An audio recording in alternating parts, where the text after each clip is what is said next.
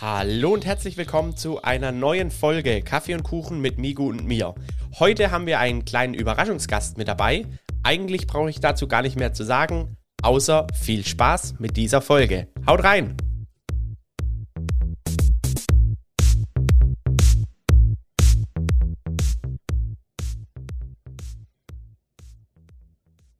Ja, moin, Migu, wie, wie geht's? Grüß dich.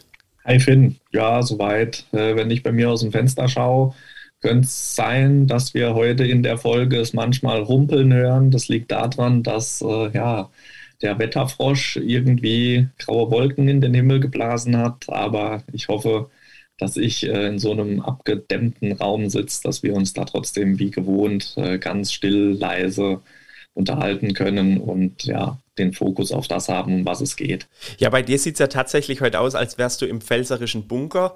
Ähm, aber tatsächlich äh, teilen wir das Wetter heute. Bei mir stürmt es auch und zieht hier gerade sehr, sehr zusammen. Da könnte man ja manchmal träumen, man, man wäre schon so weit mit der finanziellen Freiheit und würde schon irgendwo äh, im Wald sitzen, im, im, äh, im Waldhaus sitzen und äh, könnte das Leben genießen, oder? Wie findest du das, Migu? Ja, das stimmt. Also bezüglich Pfälzer Bunker, äh, ich habe mich auch im, äh, im Keller bei meinen Eltern ähm, äh, verschanzt und hoffe, dass ich da, wie gesagt, diesen ganzen Geräuschen etwas entfliehen kann, weil äh, mit meiner ja, Dachgeschosswohnung, da ist es natürlich nicht ganz so einfach. Ähm, genau, und wenn ich dann auch diese finanzielle Freiheit äh, mal erreichen sollte, beziehungsweise bin ich mir sicher, dass ich sie erreiche, nur äh, wenn es dann eben soweit ist, ja, werde ich mir auch so irgendwie einen Rückzugsort gönnen, ähm, irgendwo im Grünen. Nimm wahrscheinlich auch meine vier, fünf Hühner mit, die auch bei mir ja im Garten rumlaufen. Und dann, äh, genau, kommt es einfach nur noch darauf an, was es zählt. Und das ist das Leben zu genießen. Jetzt, jetzt habe ich schon gedacht, du meinst mit Hühner deine Tochter und deine Frau. Nein, ich habe tatsächlich zusätzlich, zusätzlich äh, richtige Hühner, die uns äh, unseren, ja, wie soll ich sagen, den, den Kompost verwerten äh, und uns dann dafür auch noch Eier schenken. Sehr schön. Jetzt wäre es ja natürlich cool, äh, wir hätten hier jemanden mit dabei heute, äh, der schon die finanzielle Freiheit so weit genießen kann, äh, gerade zum Beispiel in seinem äh, Waldhaus äh, sitzen würde. Da wird sich eigentlich kein geringerer anbieten als Tim Schäfer, oder Migu? Ja, das stimmt. Also ich weiß jetzt nicht, hm, soll man mal so ein bisschen ans Glas klopfen? Ja. ist da, ist da ähm, jemand? Tim, ist hallo? Hallo? Ja, hallo, hallo. Hi Tim, hey, mega, mega Hi, cool, dass du mit dabei bist heute. Ja, danke, danke. Ja, das, also die Hühner, das gefällt mir. Ich finde das total kultig. Ähm, die Nachbarn haben hier auch, die haben, äh, ich glaube, so 12, 13 Hühner. Und ähm, da äh, laufe ich auch als rüber an so Essensreste. Vor allen Dingen mögen die ähm, äh, so ähm, Obst, Obstreste, da sind die ganz scharf drauf. Und die wollen auch immer aus dem Stall raus. Also die, äh, wenn man da hinläuft, die rennen da ganz wild durcheinander und wollen gleich raus. Also das ist total interessant, die Hühner so zu beobachten. Wäre das auch was für dich, äh, so Hühner anzuschaffen oder sagst du lieber aus der Ferne? Ach, äh, der, der, Nachbar hat die und das ist in Ordnung und da gehen wir als hin und ähm, füttern die. Aber jetzt momentan, weil wir sind auch nicht ständig in dem Haus, wäre es ein bisschen schwieriger. Okay, klar, logisch. Ich hoffe, äh, also bei dir sieht es ja nach deutlich besserem Wetter aus. Ich hoffe, äh, du bist langsam wieder auf Betriebstemperatur gekommen, Tim, und genießt die äh, klimatisierte Umluft. Ja, klimatisiert ist das nicht, ah, okay. äh, sondern alles so natürlich, aber draußen ist schon sehr warm. Und ich bin ja hier so Hausmeister. Also du musst, wenn du so ein Haus hast, musst du halt auch viel machen. Da musst du putzen und Rasen mähen und den Pool sauber machen. Aber das ist auch schön, das macht auch Spaß. Ähm, also das ist nicht so, dass man nur so auf der Hängematte liegt, sondern ich arbeite auch viel. Wäsche waschen, Boden wischen, das gehört alles mit dazu. Ja, jetzt ist es ja so cool. Ich, hab, ich hatte ja die Ehre, ich durfte dich ja äh, in, äh, in New York äh, besuchen und dann noch auch noch bei dir in der deutschen Heimat besuchen. Ähm, wir hatten ja schon öfters jetzt drüber gesprochen, so das, das Stichwort finanzielle Freiheit wird ja so oft auch angepriesen, wenn man irgendwelche Beiträge liest. Ich meine, da kennt sich ja fast schon keiner besser aus als du, wenn man, wenn man die Bildzeitung verfolgt. Selbst da ja. bist du ja mittlerweile aktiv. Ja. Äh, aber wenn man, wenn man das jetzt so hört, ähm, äh, würden sich vielleicht manch andere ja auch da ein bisschen was anderes drunter vorstellen, wenn du jetzt sagst, du musst viel putzen und machen und tun. Äh, aber ist das für dich einfach ein Teil der Freiheit oder wie siehst du das? Ist das für dich Beschäftigung? Ja, das ist Beschäftigung, das ist Spaß, das ist auch Sparsamkeit. Ja, du könntest ja jetzt dann halt jedes Mal so auch Putzleute bestellen. Das kostet jedes Mal dann 300 äh, Dollar. Das sind sechs Schlafzimmer. Das ist viel auch zum Putzen, eine große Fläche. Ähm, aber also so Beschäftigung, das ist auch, auch schön in der Natur zu sein, einen Pool zu reinigen oder Rasenmähen. Das ist, äh, das bringt einen so down. Äh, da kann man irgendwie relaxen. Bei uns ist auch so ein bisschen zumindest sportliche Aktivität. Also ist gar nicht so verkehrt.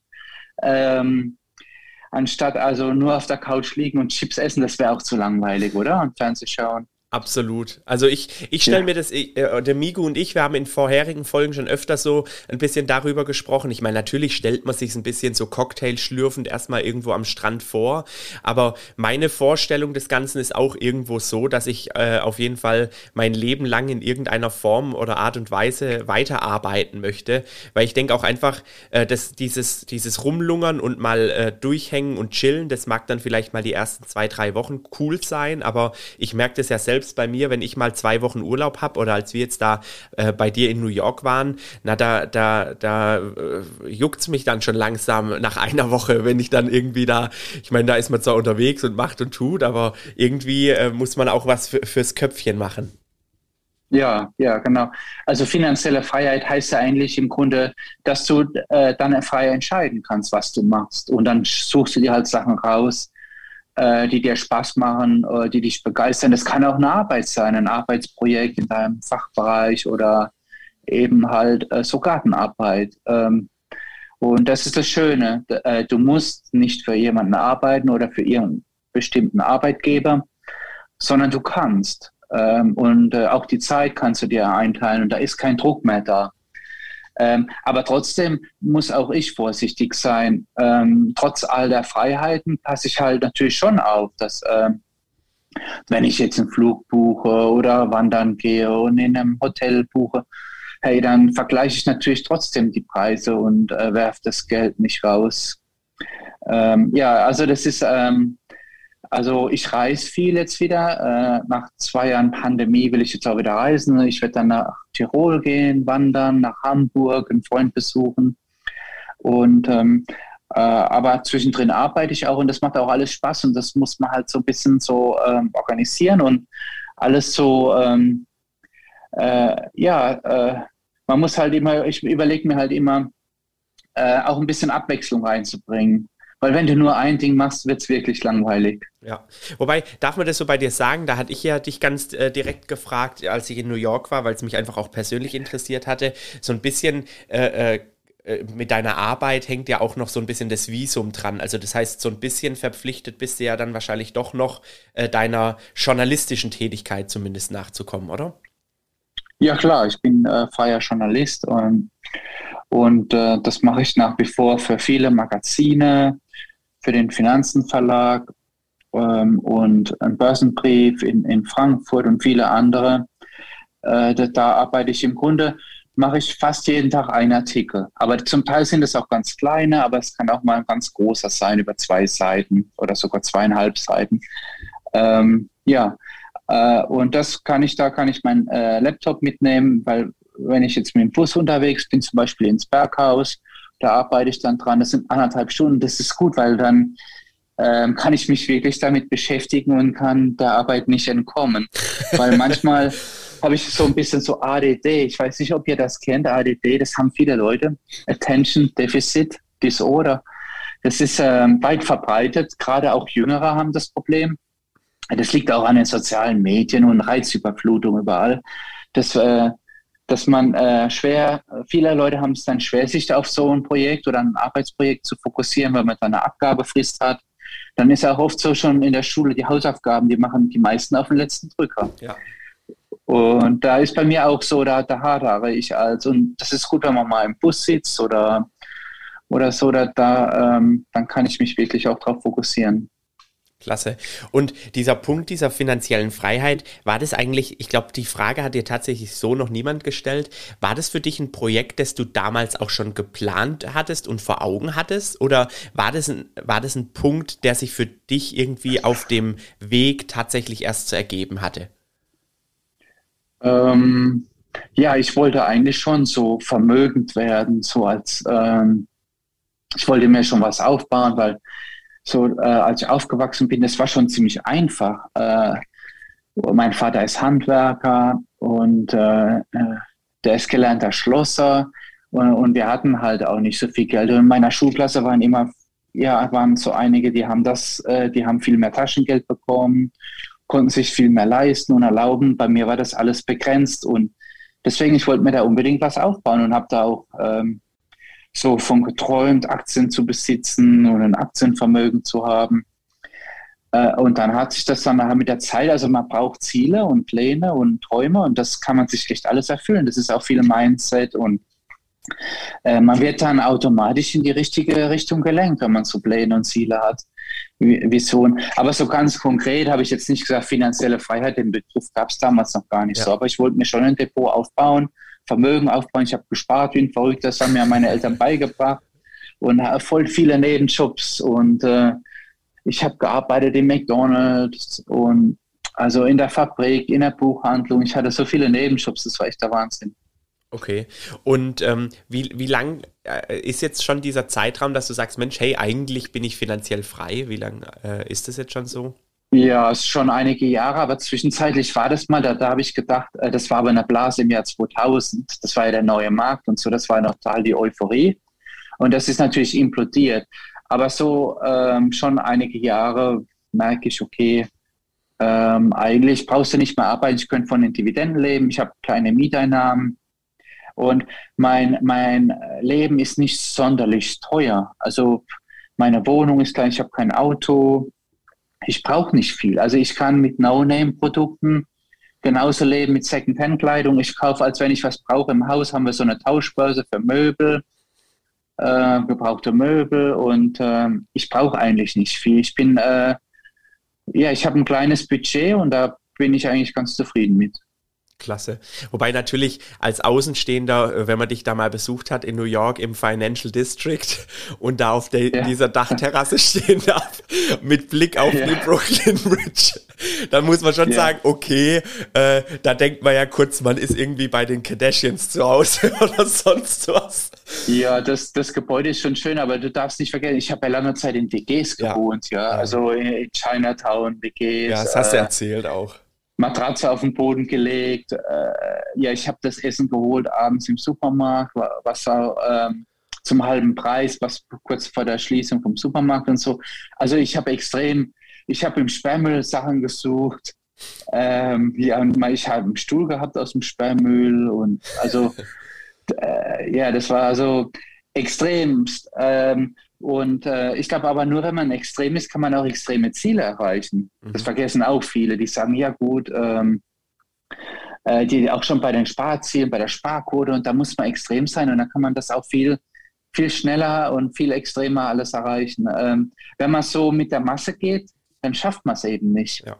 Ich denke denk da tatsächlich auch am wichtigsten, gerade auch, wenn man sogar als junger Mensch die Möglichkeit hat, überdurchschnittlich zu verdienen, aber trotzdem noch so ein bisschen auf Studentenniveau lebt, vielleicht ein bisschen mit einem angehobenen Lebensstandard, dann hast du halt natürlich den, den Super Turbo und äh, bist in relativ kurzer Zeit an dem Ziel, wie du es beispielsweise schon erreicht hast.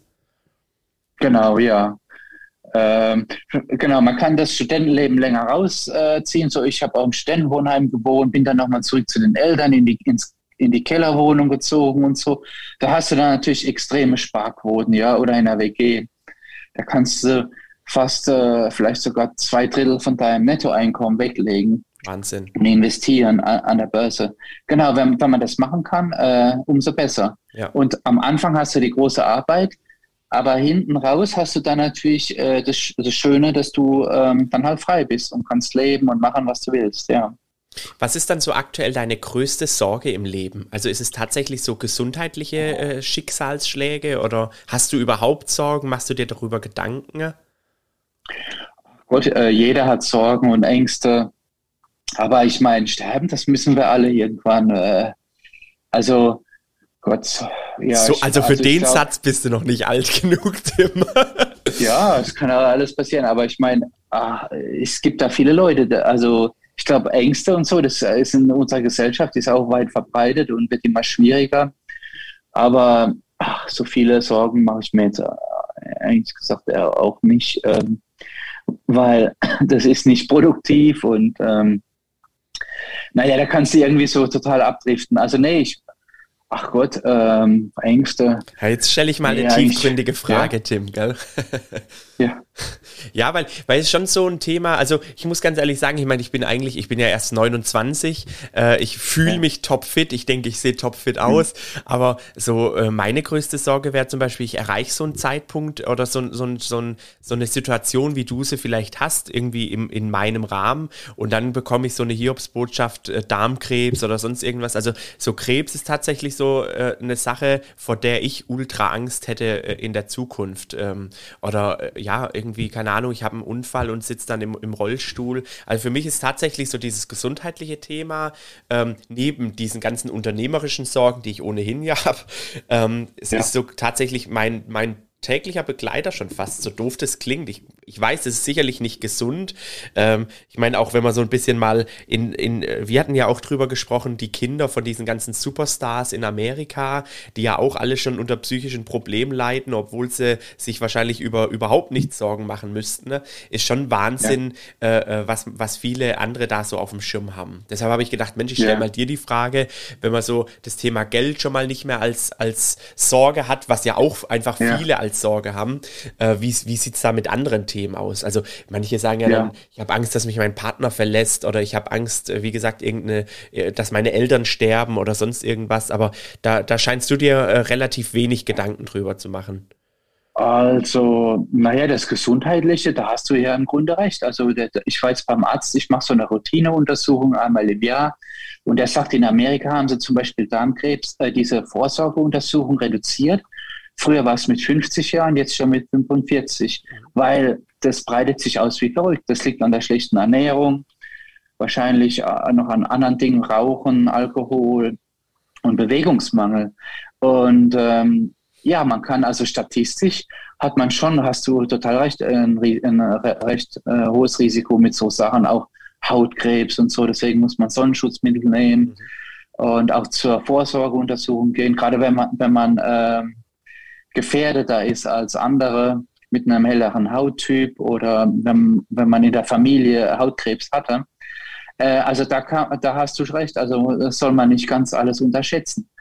Ähm, und, aber ich glaube, die Medien machen da auch viel, dass man gesünder lebt und äh, auf sich aufpasst. Äh, ja, vielleicht ein bisschen Angst in, in der Hinsicht ist es gar nicht so verkehrt, die zu haben, ein bisschen rational zu, zu leben.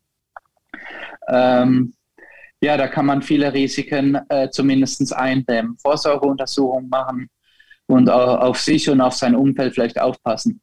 Aber ich glaube, äh, das Verrückte ist auch, ich glaube, ähm, man, man sollte das vorleben, so einen gesunden Lebensstil. Und dann kann man vielleicht noch ein paar Leute positiv mitnehmen und beeinflussen. Das, das macht ihr ja auch. Ähm, äh, und äh, ja, also ich glaube, wir leben in einer Gesellschaft, wo man total viel Freiheiten hat und viele haben da ein Problem, äh, mit. Und dann hast du halt auch viele, naja, so Zivilisationskrankheiten, viele Sachen, die eigentlich unnötig sind, weil ähm, naja, man lässt sich dann einfach irgendwie so hängen und gehen. Man muss schon ein bisschen drauf aufpassen auf sich. Ja, weil ich denke, das so äh, gerade in dieser Instagram-Bubble, in der wir uns da ja befinden mit diesem Finanzthema und Depots und was weiß ich, da denken, da denken ja so viele eigentlich schon so langfristig in die Zukunft mit ihren Finanzen, aber dass sie letztendlich auch gesundheitlich jetzt das Fundament bilden für die Zukunft, vergessen sie ja dann so meist ein bisschen oder oft ein bisschen. Ja, ja, genau. Deswegen auch bei dir kam das ja äh, jetzt erst wieder. Äh, du hast ja auch dann äh, relativ äh, harten Cut gemacht. Du hast ja total dein Gewicht reduziert, äh, auf vegane Ernährung umgestellt. Das, das hast du jetzt auch erst wieder so in den letzten vier, fünf, sechs Jahren wahrscheinlich aktiv äh, bist du da rangegangen, oder? Ja, genau. Ich mache jetzt mehr Sport und achte auch darauf, dass ich mehr draußen bin, meine Schritte gehe Ähm, und dann habe ich eine bekannte eine Freundin, äh, die wohnt in der Nähe in New Jersey und die macht mit uns so ein Fitnessprogramm, dreimal die Woche, äh, morgens um 8 Uhr. Ähm, das ist hilfreich. Ähm, weil äh, manchmal ist es so, ich weiß, du hast total die Motivation, aber wenn ich jetzt so ins Fitnessstudio gehen würde, dann, dann irgendwie fehlt so der Kick so. Ähm, und da so ein Trainer kann dir total viel helfen. Ja. Das klingt zwar total blöd, so ähm, als ob das nur die Superreichen machen würden und so, aber da, da ist äh, total viel dahinter. Das motiviert dich irgendwie. Ja, also der Migu, der quält sich jetzt seit kurzem auch wieder richtig, richtig eisern durchs Lauftraining, oder Migu? Wie sieht es bei dir aus?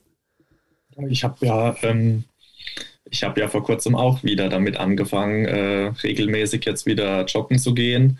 Ähm, ja, das liegt bei mir eben dran, ja, unter anderem an der Arbeit, an der Familie. Da war es die ganze Zeit nicht so einfach, da mal die Zeitfenster zu finden, auch wenn das vielleicht noch mit so ein vorgeschobener, ja, was weiß ich, so eine vorgeschobene Ausrede vielleicht war. Aber äh, jetzt, wo, wie gesagt, im Sommer, wo es wieder schön ist, da bin ich einfach gerne draußen in der Natur und äh, ja, da verbinde ich das dann einfach mit Joggen gehen, Kopfhörer auf, äh, höre da auch die Podcasts rauf und runter von Tim, von uns, von egal wem, immer mal wieder, wo, wo gibt es was Interessantes zu hören. Und ja, ähm, habe auch jetzt bin oder wir sind auch dran, unsere Ernährung etwas umzustellen, auch vor dem Hintergrund, äh, wir sind zwar jetzt erst Mitte 30, äh, aber trotzdem mit Blick nach vorne, ähm, ja, glaube ich, äh, ist es gar nicht so verkehrt, etwas mehr Obst und Gemüse äh, auf den Speiseplan zu kriegen und ja, von dieser ja, reinen Konsum und Fleisch und Industriezucker und was weiß ich nicht alles, so ein bisschen wegzukommen und da mal Abstand zu kommen. Ähm, ich hoffe halt, dass das was Nachhaltiges und Langfristiges wirkt, ähm, wird die Zeit zeigen. Jetzt haben wir ja auch aktuell, um jetzt mal ein bisschen auch auf die, auf die Börse zu kommen, äh, auch da haben wir ja gerade unruhige Zeiten. Da hilft ja auch mal joggen zu gehen und nicht ins Depot zu schauen. Da mal die Frage an dich, Tim. Schaust du aktuell gerade noch überhaupt so ins Depot oder auch generell, also jetzt nicht nur auf die Zeit bezogen, ist es noch so ein Ding, dass du sagst, Mensch, einmal am Tag gucke ich rein oder einmal die Woche? Wie ist das so dein Turnus? Ja, um ehrlich zu sein, vielleicht so alle zwei, drei Tage schaue ich da mal rein. Ähm, äh, ja, es ist eine schwierige Zeit. Wir haben ja eine schwere Krise äh, mit dem Krieg und das kann auch ein ganz schweres Börsenjahr werden und hat also äh, vielleicht haben wir noch gar nicht alles gesehen. Es kann sogar eine Panik ausbrechen. Das ist ja oft so ähm, an der Börse in schwierigen Zeiten, wenn wir so eine harte Rezession kriegen, dann kann es zu so einem Ausverkauf kommen, panikartig. Ähm, und äh, wenn man sich das vergegenwärtigt und sagt, hey, das kann passieren, ähm, und dann, dann kann man dann auch entsprechend äh, vernünftig darauf reagieren und nicht selbst in Panik verfallen, sondern man sitzt das aus, vielleicht kaufst du sogar zu, aber äh, einfach aussitzen, das wäre schon Gold wert. Ähm, und das kann echt passieren, so ein totaler Ausverkauf, Panik, Stimmung. Äh, da, damit rechne ich sogar. Ähm, und wenn ich ins Depot schaue, äh, macht mir das keine Sorgen, auch wenn es mal heftig nach unten geht äh, ich weiß, langfristig wird sich das alles wieder erholen. Mhm. Okay, das heißt, dein Tipp auch an, an alle Zuhörer und Zuhörerinnen ist einfach ruhig bleiben und zumindest dabei bleiben. Man muss nicht zwingend nachkaufen, einfach mal durchstehen ist schon mal die halbe Miete. Ja, und wenn man Sparpläne aufgesetzt hat, die natürlich laufen lassen, da nichts dran ändern und man braucht im Grunde gar nicht reinschauen ins Depot, wenn, wenn jetzt nicht groß irgendwie eine Sonderausschüttung wäre oder irgendwas, was man reinvestieren muss dann kann man auch sagen, hey, wenn ich im Urlaub bin, logge ich mich auch nicht in mein Depot ein oder so, gucke ich gar nicht nach. Ähm, ja, einfach laufen lassen, nicht verrückt machen lassen. Und ähm, so Krisen, die können heftig sein und äh, viele Leute sind dann verunsichert. Und die Masse, also ich glaube, da, da gibt es viele, die, die haben dann so Angst und verkaufen dann in der Panik. Ähm, und manch einer schließt das Depot dann dauerhaft und gibt halt einfach auf dann. Das ist echt traurig, aber das ist genau das, was man nicht machen sollte. Hm. Warst du schon mal an so einem Punkt selbst, also ganz, ganz am Anfang, dass du gesagt hast, oh je, ich verkaufe alles? Nee, nee, nie. Also ich bin da total so stur und äh, ja, total so, so besessen und ziehe das eigentlich alles durch, was mir so vornehme, ja. Ich glaube, das ist wichtig, dass man einfach weitermacht, wenn man einen Plan hat und äh, stur und stetig sein, an seinen Plänen und Zielen arbeitet. Äh, ja, und weil das ist, äh, man kommt so schnell vom Weg ab und, und so, das äh, auch jetzt bei der Ernährung, beim Vermögensaufbau ist so leicht. Wir haben so viele Ablenkungsmanöver. Die Werbeindustrie will, dass wir mehr konsumieren. Und ja, wir haben so viele Einflussfaktoren. Da muss man einfach auf seine Zielliste schauen. Das, hat, das bringt auch viel, wenn du dir Ziele aufschreibst, auch so Träume aufschreibst und dann immer wieder auf die Liste schaust. Und dann können wir uns wieder darauf fokussieren ähm, und uns an unseren Plänen arbeiten. Von dieser Liste hast du ja jetzt schon öfters erzählt, auch in deinen, in deinen Stream-Videos. Hast, äh, also hast du sowas selbst auch? Ja, ja, klar. Ich habe so eine Zielliste. Man kann auch so ein kleines, äh, so ein kleines Buch äh, oder na, so einen kleinen Block nehmen und dann schreibst du die auf und dann guckst du immer wieder drauf. Manche Leute hängen sich so ein Blatt Papier an den Spiegel oder so oder in, in den Schrank und gucken immer wieder hin. Mit einem Porsche. Glaub, das ist mit einem Porsche. ja. ja. Und man kann das natürlich auch anpassen. Da sagt, er jetzt nichts, da sagt er jetzt nichts dazu. Ja, das kannst, kannst du dir, kannst ja. auch anpassen. Wenn, wenn du halt 18 bist, hast du andere Ziele und so. Ja. Aber ich glaube, das ist total wichtig. Und ja, jeder hat so seinen eigenen Weg. Was natürlich auch helfen kann, ist Therapie. Äh, du hast irgendwie ähm, oder so, da gibt es auch so, naja, so Motivationslehrer, Fitnesstrainer oder Freunde, mit denen kann man auch Pläne machen und so. Das, das, ich glaube, das ist total magisch. So, dann, dann hast du das Mindset richtig, ja. Und äh, dann kannst du an deinen ganzen Zielen arbeiten und nach vorne kommen. Also ähm, ja, man hat da total viele Möglichkeiten. Da gibt es auch so Vereine und Selbsthilfegruppen, was weiß ich, was auch immer man erreichen will. Oder so Interessengruppen und also ist der Hammer, was, was man auch durch die sozialen Medien alles machen kann. Ähm, also ist unglaublich. Und die Ziele, ja, die kann man echt erreichen, auch wenn sie hoch gesteckt sind. Das klingt alles so verrückt und so naiv, aber da ist also, da ist wirklich total viel Magie mit dabei und das funktioniert. Also das meiste funktioniert, erstaunlicherweise. Und was steht jetzt bei dir persönlich, wenn ich so direkt fragen darf, ganz oben so auf der Zielliste? Ach so, ja, also ich habe ich hab das meiste von damals, das habe ich eine, die finanzielle Freiheit und eine tolle Beziehung haben und äh, am Sport und der Gesundheit arbeiten das habe ich im Grunde erreicht mit Reisen und ähm, ja, also im Großen und Ganzen musst du dich halt immer wieder das vergegenwärtigen, weil äh, man kommt als mal wieder vom Weg ab und so und wenn man immer wieder drauf schaut, aber im Großen und Ganzen habe ich das erreicht und man braucht das auch nicht so extrem machen. Was, also wenn dir jetzt sagen wir mal jemand hat zwei, drei Millionen, da ist ja kein großer Unterschied. Was willst du dann zehn oder hundert Millionen? Also äh, das, dann wird man auch wieder unglücklich, wenn es zu extrem wird, weil natürlich ist die Scheidungs, die, die Rate, dass es dann nicht klappt, wenn du 100 Millionen hast, ist natürlich extrem. Oder ein Milliardär werden, da gibt es halt auch Leute, die wollen das. Ähm, aber zu extrem soll man natürlich nicht werden, weil sonst wirst du unglücklich. Aber so Ziele, die realistisch sind, einigermaßen realistisch sind, schon hoch, aber nicht zu verrückt, und dann kann man daran arbeiten, man, man wird da zufrieden, wenn man da sieht, okay, ich mache Fortschritte, dann hast du irgendwann die 100.000 erreicht im Depot, irgendwann die 500.000, dann merkst du, meine Güte, das geht, ja. Ja, und das heißt, bei ja. dir im Depot hast du überhaupt kein Ziel mehr, das du verfolgst in dem Sinne? Ach, ich baue das langsam aus. Ich baue das langsam aus. Ähm, und äh, ja, also pff, vielleicht naja, also die Wohnung ist schon klein. Ähm, da habe ich mir überlegt, vielleicht doch mal ein bisschen eine größere. Aber naja, dann überlege ich mir, naja, da werden auch die Fixkosten wieder höher und dann musst du wieder mehr arbeiten oder ja, also da, das ist eigentlich so was end, end, und dann irgendwann denkst du, Mensch, ein Auto wäre doch ganz schön zu haben.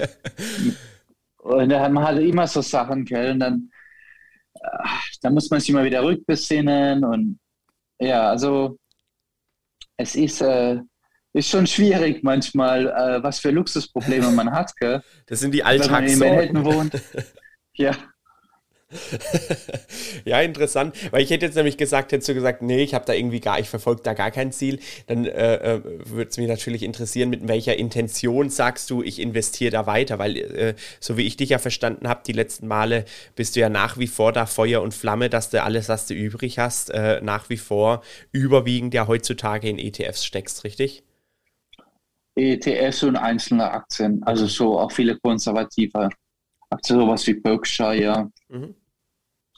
Ähm, genau, steck, lege ich da an. Und im Grunde will, will ich auch ähm, einiges spenden und so. Cool. Also ähm, nicht alles selbst ausgeben. Und ja, das ist mein Ziel, das Depot eben nicht äh, zu schlachten für irgendeine Konsumwünsche oder so. Einfach so das Depot unberührt lassen zumindest. Und da wäre schon viel daher hätte ich schon viel erreicht, wenn ich das Depot jetzt keine Abzüge machen würde. Was ich ja mache, also ich lasse, ich reinvestiere alle Dividenden und lasse das einfach ruhen, so wie es ist. Und entwickelt sich wirklich gut. Jetzt haben wir natürlich ein schwieriges Jahr. Das kann ein Rücksetzer werden, ein kräftiger, aber das macht nichts. Denn ich äh, denke, so die nächsten 15, 20 Jahre lang wird sich das wieder super erholen und weiter performen. Das heißt, selbst wenn sich dein Depot jetzt halbieren würde äh, und du irgendwo wieder bei einer Million wärst, würde dich auch überhaupt nicht, würde dich, würde dich ruhig lassen oder, oder würde schon so ein bisschen ja. was in dir zucken und sagen, ach, jetzt irgendwie schon komisch? Ach, vielleicht du, also ich mache mir da keine Sorgen. Nee, also ich, ähm, ich äh, äh, brauche das eigentlich gar nicht, das Depot, deswegen ist mir das egal. Oh, das ist die beste Aussage. Deshalb kannst du ja auch bei Netflix zum Beispiel nach wie vor ruhig schlafen. Hast du tatsächlich nachgekauft, wie du gesagt hast? Oder hast ich habe es mir überlegt. Ich habe es mir überlegt, habe es aber nicht gemacht. Okay. Ich, ähm, hey, äh, um ehrlich zu sein, mein, ich habe jetzt auch nicht so viel äh, Honorar, was jetzt übrig ist, dass ich da jetzt große Summen investieren könnte. Ähm, deswegen, das, äh, ich überlege mir das, vielleicht, vielleicht lege ich da ein bisschen was nach, aber das schwirrt mir jetzt auch nicht so im Geld. Vielleicht kaufe ich mal nach für 2500 Euro oder so. Mhm. Aber bei, bei, mir sind jetzt auch nicht so Riesensummen aus, aus, meinem, aus meiner äh, Journalistentätigkeit. Ja, weil du manchmal reise ich. Äh, wir, wir, waren jetzt ähm, auf Sardinien wandern und so, haben das äh, genossen. Und wenn ich da so einen Monat habe, wo ich dann viel reise, bleibt nichts übrig, um ehrlich zu sein. Ist auch und, logisch, oder? Flug, ist, ist Hotel. Absolut logisch. So. Ist absolut logisch. Und ähm, ja. was sagst du, ist immer so die, was ist die geringste Summe für dich, wo du sagst, ab der Summe lohnt sich erst so, einen, so ein Einzelkauf? Hast du dir da was vorgenommen, dass du sagst, hey, unter 1000 Euro kaufe ich nichts, das, das, das lohnt sich einfach nicht? Ja. Ja, das war bei mir früher so, da habe ich gesagt 2000 Dollar oder so 3000 Dollar sollen es schon sein. Aber mein Broker ist kostenlos, alle Orders bei TD Ameritrade, da ist es egal, da kannst du auch mal reinvestieren, 200 Dollar, 150 Dollar. Ah, okay. Äh, das ist da egal. Aber die meisten Broker werden ja immer günstiger und da ist im Grunde da die Hürde schon niedriger. Ähm, das, die Gefahr dabei ist, wenn du kleine Summen einsetzt, dass du so auf die Risiken vielleicht nicht so achtest. Mhm. Das ist eine große Gefahr, wenn man halt so mal nur so 200 Euro investiert, 300 Euro und so, da denkst, denkst du, ah, das sind ja nur 300 Euro. Und da wird man vielleicht so ein bisschen flapsig und denkt, meine Güte, dann gehe ich mal extreme Risiken ein. Ähm, das ist vielleicht äh, eine Gefahr. Ja, da hat man zuletzt jemand hier im Podcast, ein Familienvater, der, der hat äh, auch immer so ein bisschen da investiert, ein bisschen da 20 Euro, da 40 Euro und hat dann so ein bisschen auch komplett die, die Ordergebühren da ein bisschen vernachlässigt. Was waren es, Migu? Äh, ich glaube, bei einem Depot um die 37.000, 38.000 Euro hatte der irgendwie über 1.000 Euro schon an, an Ordergebühren. Ich sogar äh, 1.500. Ja, Und wenn ich so. mir dann äh, angeschaut habe, äh, ja, wie gesagt, man braucht da ja nicht groß über Depotsummen zu reden, aber äh, bei fast dreifachem Depotvolumen, äh, ja, ich habe es dir ja dann mal ausgerechnet oder mitgeteilt, ich lag bei Ordergebühren um die 500 Euro. Also wie gesagt, was bei mir ins Depot kommt, das, das bleibt auch liegen. Da wird nicht groß rumgeordert, rumgefummelt, rumgemacht. Äh, da werden einmal Orders ausgelöst und das war's. Deswegen, ja, ist das, glaube ich, aber schwierig da mit diesen ganzen Neon-Brokern heute, äh, wenn man da handeln kann für, keine Ahnung, 1 Euro, 2 Euro pro Order. Ähm, ja, das, das ist für mich so ein bisschen wieder könnte das im Widerspruch stehen zu dem Credo des äh, langfristigen Investierens, weil du dadurch eben ja verleitet wirst, hin und her, vor und zurück. Aber ja. ja, muss man sich mal sehen, wie sich das entwickelt. Immerhin ist jeder für sich selbst verantwortlich. Äh, von daher äh, ja, liegt es jedem in der Hand, ob er hin und her handelt oder ob er kauft und liegen lässt. Ja. Sehr gut. Hast du sonst noch weitere Fragen an den Tim Migu? Du hast ja auch gesagt, so ein, zwei Fräkchen hättest du vielleicht noch direkt an ihn oder habe ich jetzt schon alles abgearbeitet und du bin dir mal so wieder. Weiter. Alles abgearbeitet. Die Telepathie funktioniert nach wie vor. Äh, ich kann mich da, wie gesagt, entspannt zurücklehnen, kann da immer schön zuhören. Ähm, und ansonsten wurde da soweit alles eigentlich schon beantwortet. Ich habe mir immer nur bisher so die Fragen gestellt, wie, wenn es wirklich ähm, zu dieser Panik kommt, die du auch gerade angesprochen hast, Tim, ähm, wie man da dann am besten wohl mit umgeht und durchkommt. Ähm, du hast dann gesagt, solide Werte. Ähm, ich ich ja, habe mir da auch schon so meine Gedanken gemacht und, und habe da gedacht, wenn man da so ein bisschen auf diese wirklich äh, bodenständigen Konsumtitel ginge, ob das ja so eine Herangehensweise wäre, mit der man eben gut durch so eine ja, herausfordernde Zeit durchgehen könnte mit seinem Depot. Ja, auf jeden Fall. Du guckst dir dann halt auch so traditionsreiche Firmen an, die schon 100 Jahre oder älter sind, weil dann weißt du, die haben schon vieles mitgemacht und haben gelernt und sind stabil und stark, haben in den Genen das, das Überleben, die Überlebensstrategie ähm, das macht ja im Grunde auch Warren Buffett, der guckt sich da diese Konsumgütersachen an, diese uralten Dinger, sowas wie Procter Campbell, da war der ja auch immer drin und Johnson Johnson und so.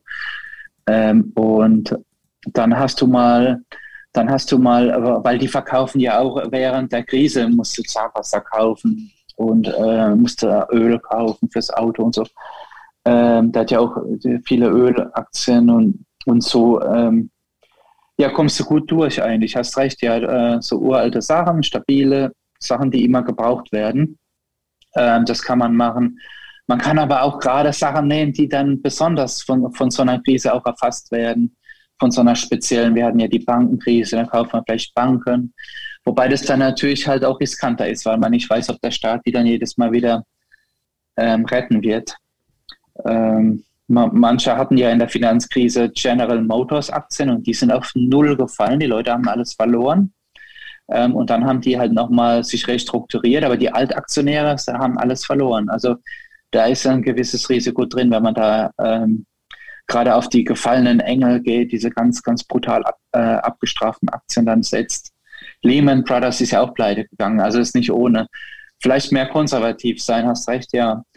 Ähm, ach so, und was ich noch ergänzen wollte, du hast erwähnt die Orderkosten, das ist genau richtig. Äh, das ist ein wichtiger Punkt, die Nebenkosten, die ganzen Gebühren, die man hat, wird oft vernachlässigt, aufaddieren, sich mal anschauen. Und wenn es auch nur 20 Euro jedes Mal sind, das, das wird eine Riesensumme. Gerade die, die Trader werden ja noch heftiger erwischt. Diese, diese äh, äh, Leute, die da jede Woche umschichten oder sogar täglich. Mhm.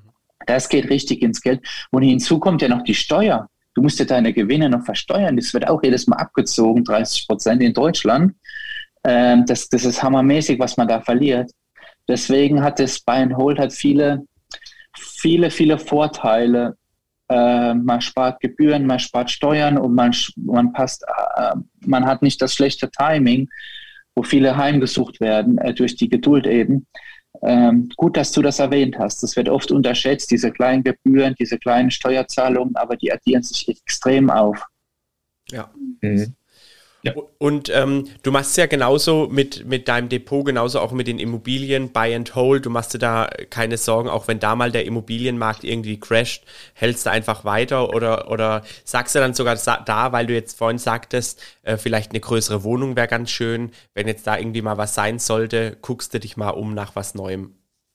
Ja, genau. Und da ist auch schön, wenn man behält. Man kann ja da auch einen Bestand aufbauen. In Deutschland hat man ja auch Grunderwerbsteuer, die ja. richtig ins Geld geht. Ja. Das darf man alles nicht unterschätzen. Notarkosten, Bankgebührenkosten und Abschlusskosten und Makler und so. Das geht ja alles richtig ins Geld. Und man kann, ich könnte jetzt zum Beispiel auch meine Wohnung behalten, die kleine Wohnung, die du gesehen hast, äh, äh, und könnte, würde, könnte die vermieten und kaufe mir dann vielleicht eine größere Wohnung. Und ja, also auch dort, ja genau, immer Buy and Hold. Äh, in vielen Dingen macht das einfach Sinn, das bietet sich an. Ähm, ja, Grunderwerbsteuer, was kostet das in Deutschland? Das ist sehr viel Geld, was da das, weggeht. das kommt Schlag. immer so aufs Bundesland drauf an. Bei uns in Baden-Württemberg sind es aktuell 5 Prozent.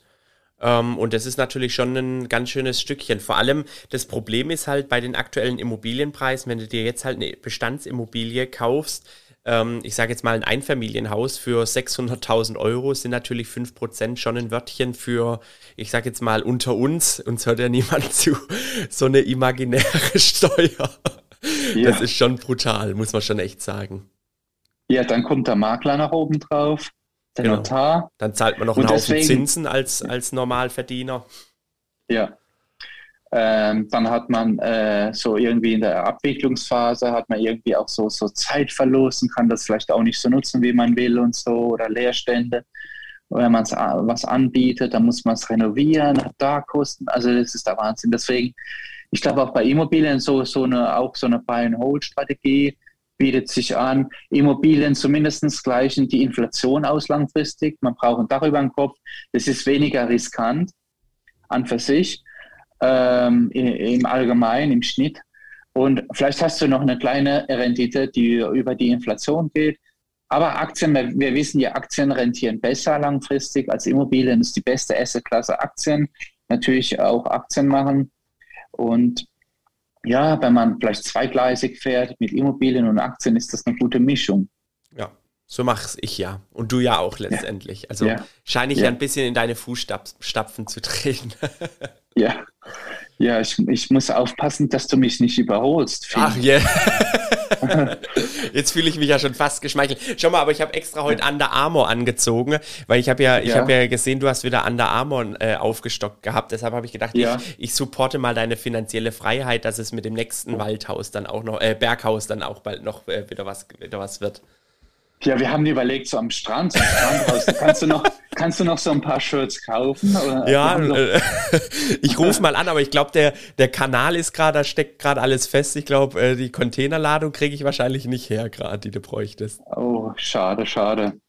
Ach, ja. echt, ein Strandhaus wäre auch noch was? Das ist ja auch interessant. Miami, Florida irgendwo dann, oder? Naja, New York gibt es ganz tolle Strandlocations, äh, zum Beispiel Fire Island, Hamptons und so.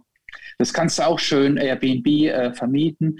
Das heißt, dadurch kriegst du dann halt deine ganzen Steuern, deine ganzen Ausgaben wieder zurück, kannst vielleicht sogar einen kleinen Gewinn machen oder zumindest die kostendeckend äh, die Häuser haben und kannst dann selbst genießen.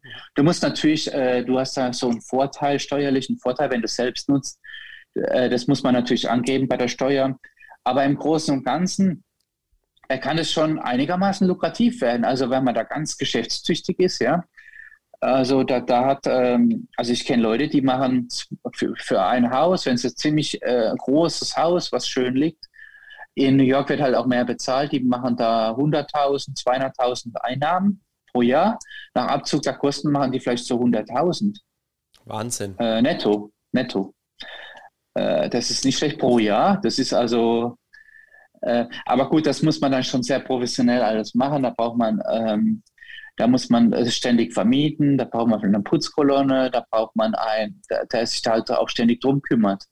Das, man braucht einen Handwerker, der ständig dort ist. Es geht auch viel kaputt und äh, es ist halt auch Abnutzung im Spiel, dann, wenn es ständig vermietet ist. Und man muss dann ständig äh, Bettwäsche kaufen, Handtücher und so weiter und so fort. Und würde, würdest du eine selbstgenutzte Immobilie finanzieren? Oder also da, da deine, dein Apartment damals in New York hast du ja sicherlich auch finanziert gehabt, oder? Ja, ja, finanziert, ist jetzt abbezahlt. Ähm, ja, finanzieren würde ich das, weil ich will ja keine Aktien verkaufen. Also beim Immobilienkauf mache ich eine ganz extreme Ausnahme. Da würde ich vielleicht eine Position leider versilbern müssen, leider oder zwei weil du brauchst ja ein Eigenkapital, sonst kannst du ja, äh, also 100% Finanzierung mache ich nicht, das wäre mir zu riskant. Ja. Wahrscheinlich der Bank auch, deswegen man braucht ein bisschen Cash. Ich würde da ein bisschen Cash ansparen und vielleicht äh, ein, zwei Aktienpositionen leider Gottes dann doch verkaufen. Das haben wir jetzt auf Band, Tim. Das haben wir das erste ja, Mal. Leider. Also, das ist schon ein Problem. Also, das fällt mir unheimlich schwer. Also, ich, ich würde versuchen, das zu vermeiden, aber es lässt sich leider nicht machen. Tim, Tim klickt wahrscheinlich beim, bei der Verkaufsorder dreimal äh, daneben. So, nein, nicht getroffen, nein, nicht getroffen. Ja, genau. Ah, Mist, doch getroffen. Ja, das ist also, das ist nicht, also, ja, das ist schon ein Problem. man merkt auch richtig, du kommst richtig in Wallung gerade. Da, da, merkt man, ja, das ist dir. weil das eigentlich, äh, das ist schon schädlich, gell, das, äh, das Verkaufen. Also überleg mal, du hast eine tolle Aktie, sowas wie eine Microsoft oder eine Apple und so oder eine Berkshire und äh, dann verkaufst du das und weißt genau, in 10 Jahren, 20 Jahren steht die viel höher. Ja. Würdest du da tendenziell eine Krücke verkaufen oder würdest du einen, einen Top-Performer verkaufen? Vielleicht ein, ähm, eine Krücke mhm. und dann noch ein, der sich überhaupt nicht bewegt hat, dass man das vielleicht auch steuerlich ein bisschen optimieren kann. Ja, verstanden. Und äh, Reads hast du gar nicht im Depot, gell? Nein, habe ich nicht. Nein. Reads, ja, sind auch eine schöne Sache, weil man da steuerliche Vorteile, die können ja ähm, steuerfrei ihre, ihre Cashflows ausschütten.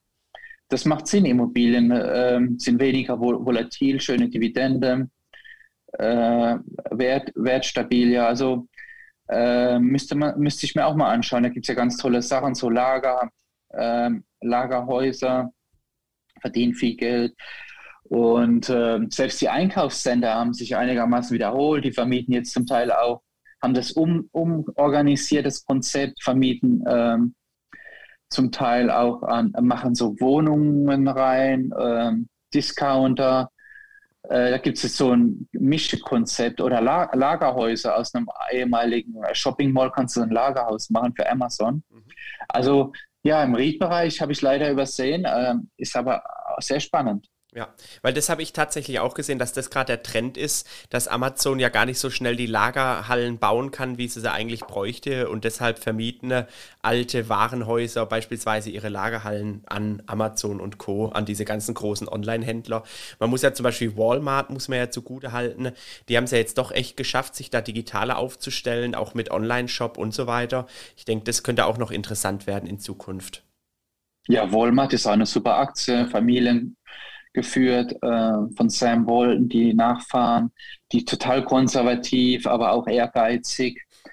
Ähm, die haben aber auch zu kämpfen. Der Aldi und Lidl, die machen ja überall äh, hier Filialen auf, an der Ostküste, überall ähm, im Bereich New York findest du, ich habe hier auch Prospekte am Berghaus als liegen, Aldi-Prospekte. Ähm, aber ich glaube, die haben es immer wieder geschafft und haben sich neu ausgerichtet und müssen auch ein bisschen innovativer werden. Aber mit dem Online, was du angesprochen hast, E-Commerce, sind sie schon sehr gut unterwegs, ja. Super. Ja gut, äh, Tim, dann haben wir dich schon äh, jetzt länger aufgehalten, als wir es eigentlich besprochen hatten. Äh, abschließend, was wolltest du noch irgendwas sagen? Ich hoffe, unser Ziel war ja, dass wir äh, heute mal ein bisschen ein anderes Interview mit dir führen, als du es vielleicht sonst hast. Ich, ich hoffe, wir haben dir mal eine andere Frage gestellt, äh, die du vielleicht so noch nicht bekommen hattest. Das war so ein bisschen mein Ziel. Ähm, ansonsten kann ich dir noch eine ganz doofe Frage stellen, abschließend ja. gleich. Aber hast, äh, hast du irgendwas noch, wo du sagst, hey, das wollte ich noch loswerden, das wollte ich noch gesagt haben oder äh, haben, haben wir alles besprochen? Ja, eigentlich alles besprochen. Man muss halt bei allem irgendwie so am Mindset arbeiten, gell? dass du dann irgendwie den, den, den Kopf so in die richtige Richtung bringst, positiv natürlich insgesamt und so an Zielen arbeiten und versuchen andere dann halt dadurch auch mitzunehmen. Mhm äh, indem man es äh, vorlebt. Und da muss man sich immer wieder darauf fokussieren, weil wir haben so viel, zum Beispiel so Essen ist überall in unserer heutigen Welt viel zu viel und viel zu ungesund und und äh, was der Migo angesprochen hat, also zum Beispiel das Mehl, der Zucker und, und so ja. viele ungesunde Sachen. Und das gleiche beim Konsum, dass man halt immer wieder guckt und das der Mindset, den Kopf drauf hinweist, hey, ich habe da ein Ziel und arbeite dran und dann macht das alles viel mehr Spaß wenn man gegen diese ganzen Strömungen und Trends sich äh, entgegensetzt, äh, in die ganz andere Richtung läuft. Ähm, und ja, das also daran arbeiten. Und hey, ich habe auch einen Schweinehund zu überwinden, immer wieder äh, mit dem Sport und so. Man muss immer wieder refokussieren und vielleicht auch mit den richtigen Leuten treffen und äh, die richtigen Freundschaften, dass man da auch überall positiv motiviert wird. Äh, ich glaube, das ist auch so eine, eine, eine gute Sache, wenn man darauf achtet. Das ist absolut richtig. Ich denke aber trotzdem wichtig, einfach für die, äh, für vielleicht auch jüngere Zuhörer an der Stelle zu sagen, äh, man muss nicht mit 25 Multitrilliardär sein. Äh, ähm, es ist in Ordnung, jeder, also Schritt für Schritt das Ganze anzugehen und ähm, auch, dass jeder seine, das Ganze in seiner Geschwindigkeit macht, weil ich denke, oft wird man ja dann so ein bisschen überrumpelt, auch teilweise von irgendwelchen Influencern, Finfluencern, wie auch immer, die da mit äh, Millionen, also mit siebenstelligen äh, äh, Depots da prahlen Zahlen und was weiß ich, dass man, dass, dass das alles äh, auch seine Zeit dauert und jeder, jeder hat da so seinen Weg. Wichtig ist, dass man den Weg mal beginnt zu gehen letztendlich. Ja, genau. Sehr gut.